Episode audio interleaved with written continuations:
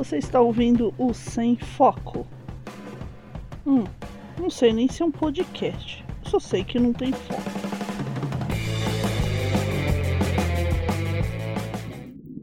Raquel, galera, aqui é Pris Guerreiro falando diretamente do Estúdio Palio. Tudo bem com vocês?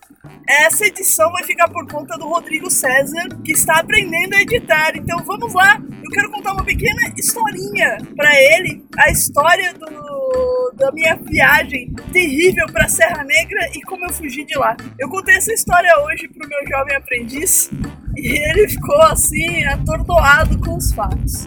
Muito bem. Faz uns dois anos, mais ou menos, eu tirei férias e eu resolvi ir pra Serra Negra. Cismei que eu queria ir pra Serra Negra, uma cidade perto aqui de São Paulo. Muito bem. Fiz a reserva no, no hotel via site, um daqueles trivagos da vida, sabe? Acho que foi pelo trivago. E a conceituação do hotel tava muito boa, beleza. Peguei o carro, minha mãe, uma semana antes da viagem, ela fez um favor de trincar o dedinho do pé, um, um ossinho lá do pé assim, quebrou só uma pontinha, então ela tava com aquela bota RoboFoot. Não sei se vocês já viram como é, mas praticamente a pessoa ela fica meio incapacitada. Ela consegue andar com auxílio de muletas, mas ela fica um pouco incapacitada. Então a viagem acabou sendo um pouquinho prejudicada. Mas eu certifiquei, o hotel me falou que não tinha escada nenhuma, que era tudo plano. E esse fator da bota da minha mãe é um pouquinho importante para isso. Muito bem. Então, eu peguei o carro, saí de São Paulo e eu gosto muito de ir pela Fernão Dias, porque ela tem bastante radar. Então as pessoas elas acabam respeitando um pouco mais a rodovia, a rodovia, a rodovia. Então, eu estou lá com a minha mãe, a gente tinha acabado de parar no, no frango assado para comer alguma coisa. A gente saiu de lá, tem uma curva, e, eu- e a gente tava conversando sobre o lixo na estrada, que as pessoas estão muito porcas, que a gente tinha acabado de ver uma pessoa. A pessoa saiu do estacionamento do, do frango assado e jogou um papel pela janela, uma imundice. Isso não se faz. E aí eu olhando assim, eu olhei pra rodovia e falei assim: ah lá, o povo tá tão porco que jogou até uma casca de coco na rodovia. Caramba, não é que a casca de coco começou a se mexer? Olha, não era uma casca de coco, gente. Não era, era uma tartaruga. E assim, eu, eu identifiquei. Você tá 80 km por hora numa rodovia, é, porque eu tinha acabado de sair do frango assado, então o carro ainda tava pegando velocidade. E, e assim, o seu tempo de reflexo ele é muito curto. E eu ia atropelar a tartaruga. Eu consegui dar um topozinho é, no carro pra ele pro lado. Passei. A tartaruga ficou por baixo do carro, mas eu não atropelei a tartaruga. Encostei o, o carro no acostamento e saí pra resgatar a tartaruga. Isso, um motociclista. Ele parou a moto dele no acostamento. E ele já tava indo pra atravessar pra pegar a tartaruga quando vinha vindo o Fiat Uno, que quase atropelou a tartaruga. A gente fez sinais, fez gestos e o cara também conseguiu desviar em cima. Assim, a tartaruga ainda encolheu o pescocinho, sabe? Mas conseguiu, conseguiu salvar. E o cara, o motociclista, correu, pegou a tartaruga, voltou pro acostamento, só que ele veio segurando a tartaruga, que não era pequenininha, gente. Ela era grande, ela era do tamanho de um coco. Sabe assim, um, um- um- um coco verde. Aqueles que você toma na praia. Ela era desse tamanho. E aí ele veio segurando aquilo com a cara de: O que, que eu faço com isso agora? Eu estou de moto, socorro. Ele foi pra entregar pra mulher dele que tava na, na garupa. E ela, eu não vou pegar esse bicho. Aí eu olhei assim e falei assim: Gente, eu tô de carro. Eu levo pro, pro posto da polícia. Tá bom, ele me entregou a tartaruga. Eu me comprometi a levar pro posto da polícia. Entrei no carro, entreguei a tartaruga pra minha mãe. Ela ficou segurando um jeito que a tartaruga não tentasse morder ela, porque a tartaruga era brava. Você tem que saber segurar a tartaruga. Segura como se fosse um hambúrguer, mas não morde, tá? É assim que se segura uma tartaruga. E não era um jabuti, era uma tartaruga mesmo. Era terrestre, mas não era jabuti. E já já segura essa informação que eu vou contar depois sobre essa tartaruga, o que ela era de verdade. Bom, entrei no carro, a minha mãe, onde a gente vai agora? Eu falei assim, ah, vou parar no posto da polícia e levar a tartaruga. E tô dirigindo. É aquele silênciozinho assim, sabe? Aí eu olho pra minha mãe, minha mãe olha pra mim assim. Mas se a polícia achar que a gente tá abandonando a tartaruga, que a tartaruga é nossa, ops, é, não vai ser legal, né? É, você tenta ajudar e acaba se lascando. Bom, então já sei. Eu vou pro zoológico de uma cidade perto, estávamos ali, eu não posso falar o nome do zoológico, é, mas é ali perto tem uma cidade que tem um zoológico. E eu levei a tartaruga até lá, porque eu, eu já tinha visitado o zoológico, eu sabia que eles, eles aceitavam animais resgatados de circo, né? Uh, bom, desviei do meu caminho de Serra Negra para ir para essa cidade, uns 80 quilômetros mais ou menos de onde eu tava. E, não, mais, 100 quilômetros. E fomos até lá. Chegando lá, a, a, responsável pelo zoo não queria receber a tartaruga. Não, tá, não podemos receber a tartaruga. Você está abandonando esse animal? Eu não, não estou. Eu encontrei, expliquei toda a história do resgate. Eu falei assim: olha, eu tô indo viajar, eu tô com mala aqui, eu, eu, eu tenho gato, eu não tenho condição de criar uma tartaruga, eu não sei nem o que esse bicho come, né?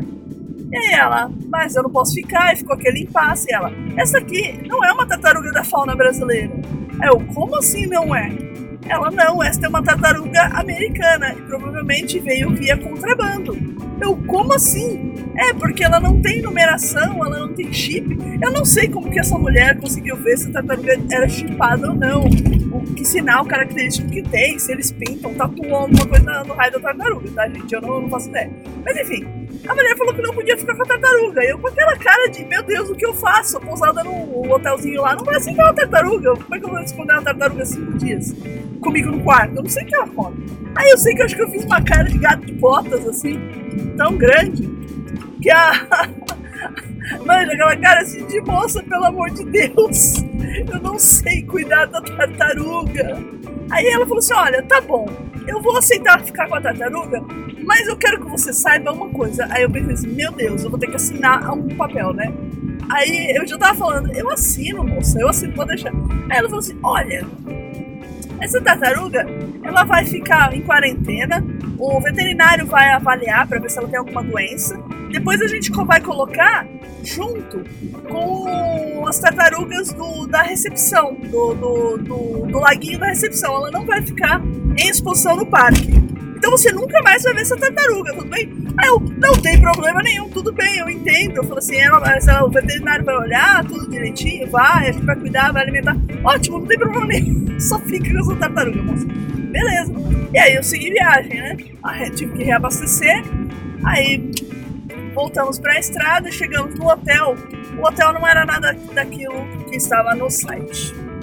Era um lugar que parecia um cativeiro ou então um daqueles locais assim de filme americano que os adolescentes vão e tem um psicopata que, que os pega em determinado ponto do filme. Um, um lugar assim, era muito bonito. O quarto que eu pedi e deveria ser com duas camas de solteiro, tinha uma cama de casal e um beliche para criança. Eu tenho 1,75m. Um beliche infantil não cabe a Priscila, gente. É, é, claro, a Tati, beijo, Tati, é muito maior que eu, imagina só, não, não ia caber a Tati, não, ia, não cabe a Priscila, 1,75. E o quarto também tinha cheiro de mofo, uma janela que eu não abria direito. Enfim, um banheiro minúsculo. Você, pra entrar pra fazer xixi, você deixa a alma do lado de fora, deixa a tua alma do lado de fora. É, enfim, é tudo errado. E, mas assim, já estamos lá, né? Como a gente chegou muito tarde, não dava pra fazer nada na cidade, a gente chegou de, praticamente de noite. Eu não queria arriscar ficar rodando Serra Negra, eu não conheço o lugar. Já, foi, já tinha sido difícil para achar o hotel. E tudo bem, né? Pedimos um, uma pizza do hotel mesmo, uma pizzazinha muito da sem vergonha. Parece aquelas que você, que você faz na tua casa com pão assim. Nossa, muito ruim. Não façam pizza com pão mofado, aliás, tá? Eu nunca fiz, mas enfim, era uma pizza ruimzinha, né? Mas é tinha pra matar a fome. Aí comemos, deixamos lá, tinha uma mesinha e uma cadeira do lado de fora do quarto. Eles falaram: não, deixa aí que a gente vem buscar de manhã. É, eu não consegui dormir à noite, eu dei umas cochiladas, porque eu não cabia na cama.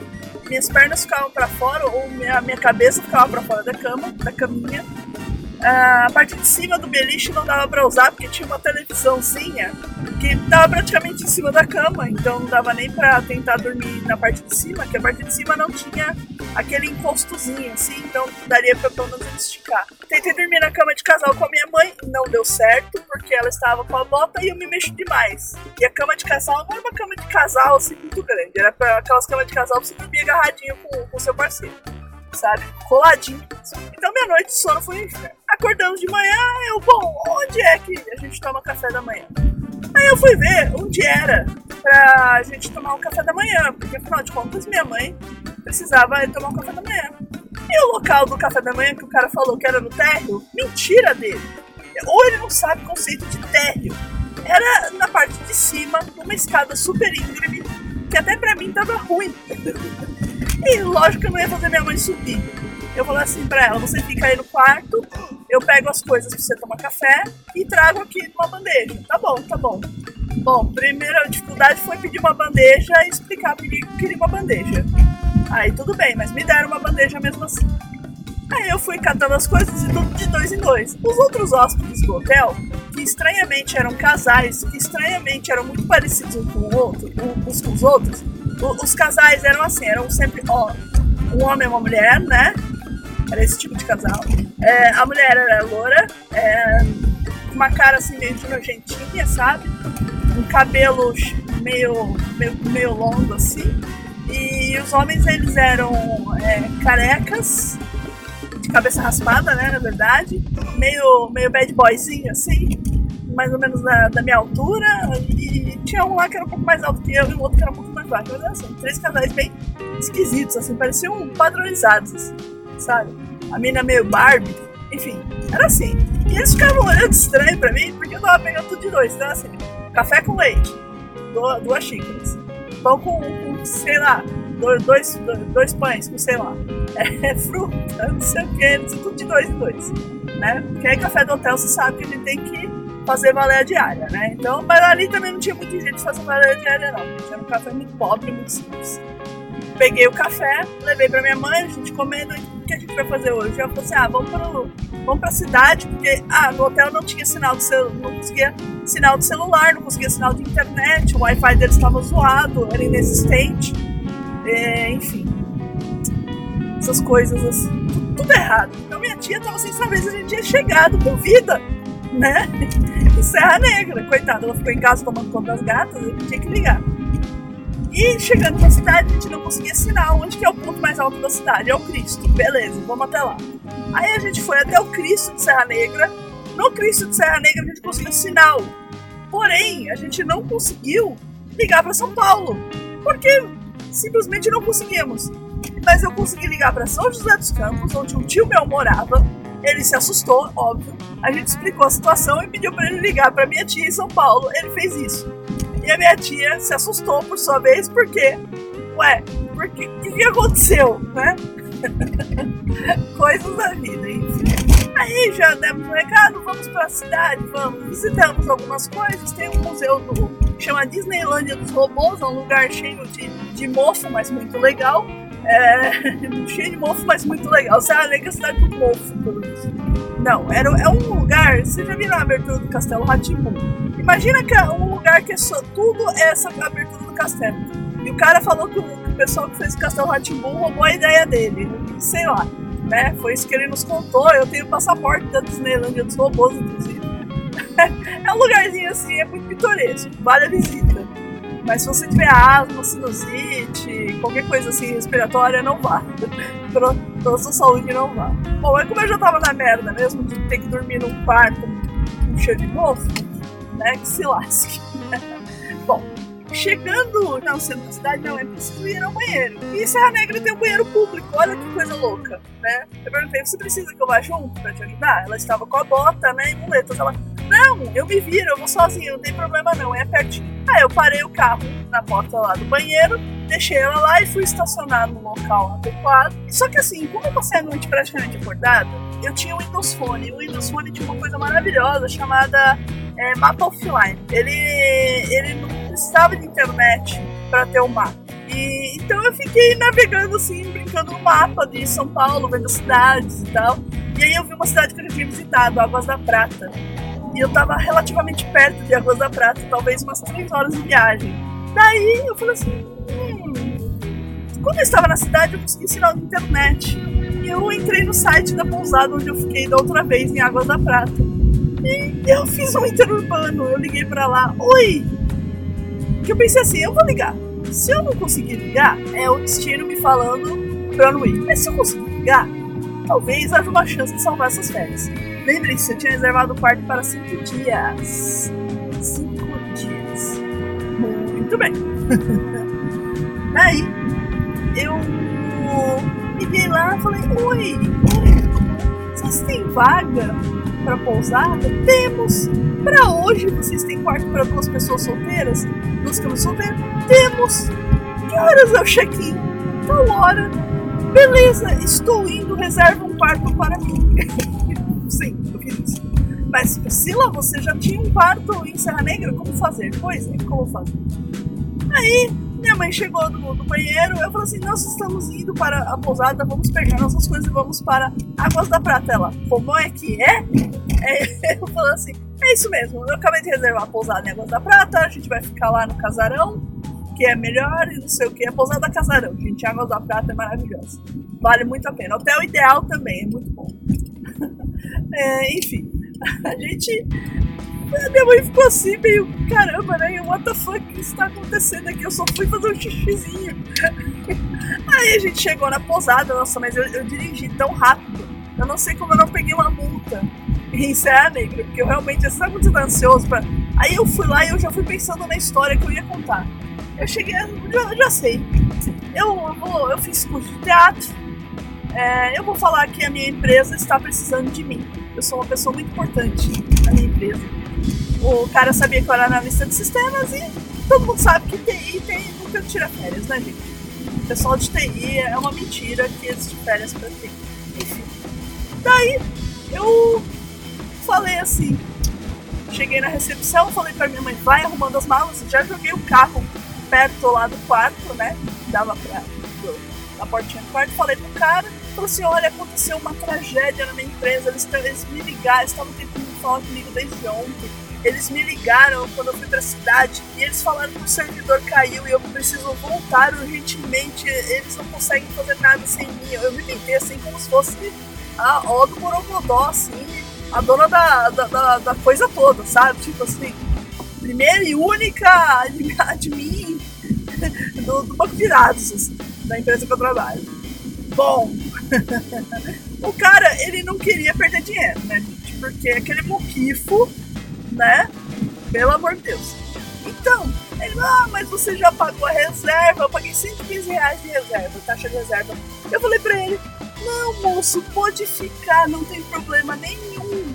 Fica, fica com dinheiro, né? Fica pelo, pelo incômodo e prejuízo que eu te dei. Aí ele, não, mas não sei o que, que não sei o que lá, eu perdi o quarto. Eu, mas você vai conseguir alugar rapidinho. Aí começou a minha negociação com ele convencendo que o hotel dele era bom. E eu fico pensando nesse hotel assim, eu quero, eu só quero ir embora, sabe, assim, no desespero. E aí eu. Eu sei que eu, eu tanto fiz, acho que eu devo ter feito a cara do gato de botas de novo. E eu, eu convenci ele, eu falei assim, olha, você pode ficar com a taxa, você não precisa fazer conta nenhuma. Eu só assino aqui, que eu libero o quarto, outra pessoa aluga e tá tudo bem, né?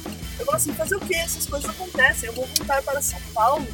É, ele pegou assim, foi convencido, eu peguei as coisas. Eu nunca montei assim, tipo, sair de um quarto de hotel tão rapidamente. A gente tava cheio de mala, porque ia passar cinco dias. Minha mãe tava com a perna com a perna ruim, então tinha mais travesseiros, ela também com a perna elevada, coisa e tal.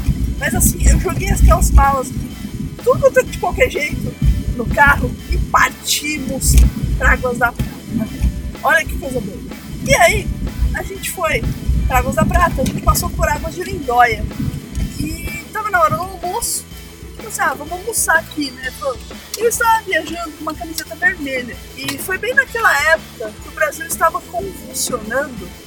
É, a Dilma ainda era presidente e ela queria colocar o Lula como ministro da Casa Civil. Então os ânimos estavam bem assim exaltados no país. E como minha mãe estava com o pé daquele jeito, no self-service, ela não ia poder pegar a bandeja, né? Segurar a muleta, falar assim, senta aí, eu vou ver o que tem e eu pego a comida para você. E ela, ah, tá bom, você sabe que eu gosto, tá. Fui lá, peguei a comida para minha mãe e tinha um cara que ele, tá, ele me olhava com ódio. E eu não sabia o que eu tinha feito, se eu tinha pego a salada na frente dele, ou o que, e ele ficava me olhando, resmungando, e, e, me olhando, e eu olhava de volta, assim, com aquela cara, será que eu te conheço de algum lugar? Mas tudo bem. Aí peguei minha comida, comi também. Na, na saída do lugar, é o cara me deu uma xingadinha assim de leve, né? Falou assim, é, só petista, não sei o que lá. Aí eu me toquei, putz, eu estava com camiseta vermelha. Então eu estava correndo sério risco de apanhar na rua. E aí também foi o, o, uma das últimas vezes que eu usei camiseta vermelha fora de casa. E eu gosto muito de vermelho. Não sou petista, não sou nada assim. É, sou ligada a partido político nenhum. É, mas eu gosto de vermelho, sempre gostei. Foi uma cor que eu sempre gostei. E assim, movimentação política me proibiu de usar vermelho, cara. É, eu consegui usar vermelho quando saiu o filme do Doctor, Doctor Strange. E aí eu comprei uma camiseta do, dele, que é uma camiseta meio vermelho, meio vinho, assim. E aí eu, ah, legal, tô de vermelho, assim, sabe? Mas enfim. E aí a gente chegou, comeu, viajamos, chegamos em Águas da Prata, pegamos o quarto super arejado, outro atendimento, assim, outro nível. E aí eu, minha mãe falou assim, e agora, o que, que, você vai fazer? Eu falei assim, agora eu vou dormir. A gente chegou tipo três da tarde, eu demorei uma meia pegar no sono, dormi, acordamos de, acordei de noite, a gente saiu, foi comer, e aí a gente passou alguns dias na, naquela pousada. Só que quando ela me passou o preço, eu tinha entendido uma coisa. eu tinha entendido que duas pessoas eram 120 por quarto. E na verdade era 120 cada pessoa. Cada pessoa eu fiquei assim, pistola, né? Porque caramba, cada pessoa 120 reais. Então, cinco dias aí que eu fiquei, faça as contas assim da, da, da minha situação. É, eu paguei, né? Cartão de crédito tá aí, chorei, chorei, chorei por dentro, mas não me abalei. E é isso, isso, isso. E é essa a história que eu queria contar pra vocês. E eu espero que o Rodrigo não tenha muito problema para poder editar. Eu espero que ele se divirta editando isso daí. E, bom, é isso aí. Um abraço pra vocês. Cris Guerreiro desliga e rock off. Esse podcast foi editado por Rodrigo César.